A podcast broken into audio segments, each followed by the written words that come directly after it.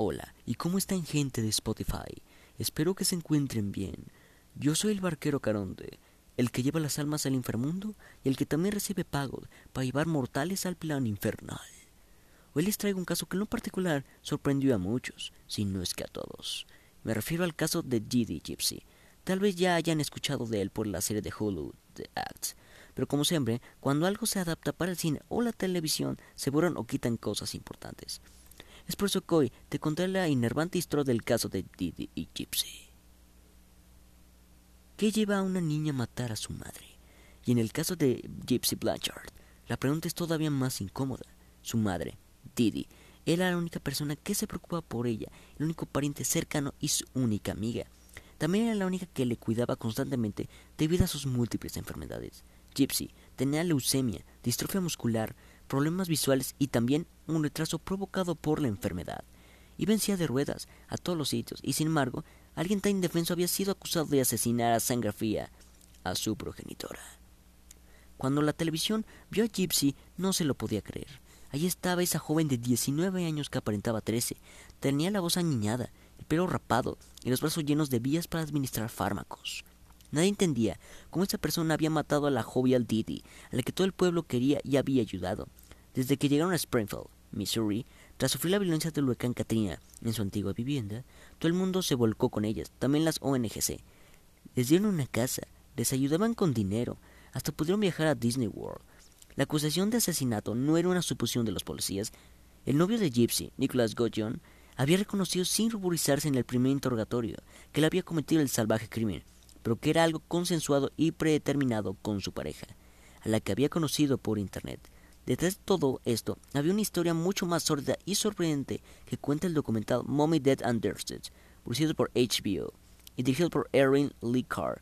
El nuevo trabajo de la cadena de televisión por cable de Estados Unidos no descubre nada que no se hubiera publicado en los periódicos, pero lo hace con acceso inédito y único a informes médicos, policiales, incluso a grabaciones de los interrogatorios a los sospechosos.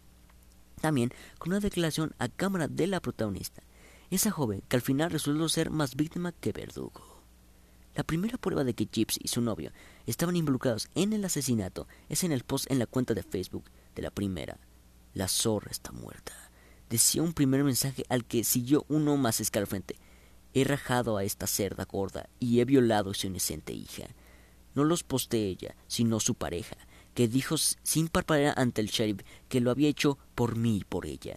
Cuando llevaron a la niña, vieron que podía andar perfectamente y todo el castillo de naipes creado por su madre durante años se derrumbó.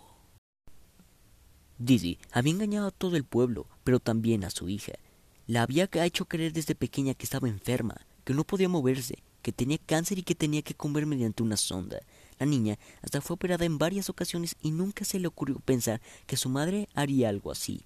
Ella solo quería lo mejor para ella.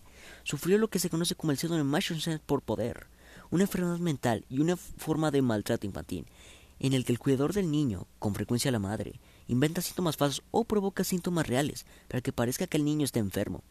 Lo hizo desde que nació y también engañó al padre de la criatura, al que decía que había ido al médico y que le habían diagnosticado apnea del sueño, por lo que le hizo dormir desde bebé con una molesta máquina. Pronto se inventó también su problema muscular, o el que le hizo ir 14 años en silla de ruedas.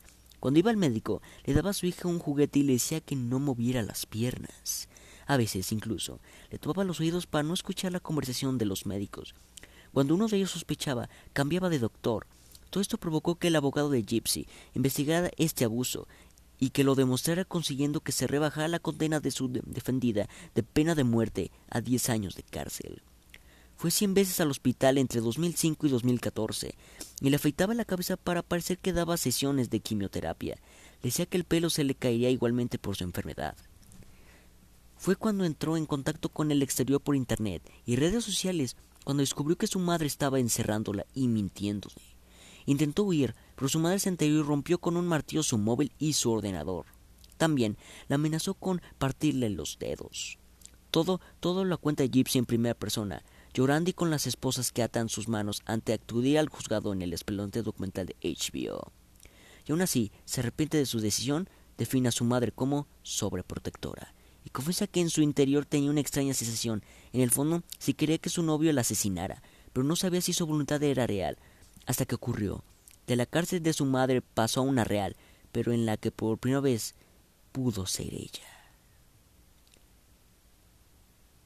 Sí, un caso impactante como impresionante, pues con esto nos damos cuenta que las apariencias no lo es todo, pues puedes estar feliz por fuera, pero estar rompiendo hinchado por dentro. Bueno, barqueros, espero que les haya gustado el capítulo de hoy. Sigan en Spotify, YouTube y TikTok y también Facebook. Los enlaces los dejaré en la descripción del podcast. Sin más nada que decir, yo soy el barquero Conte. Que tengan un buen viaje.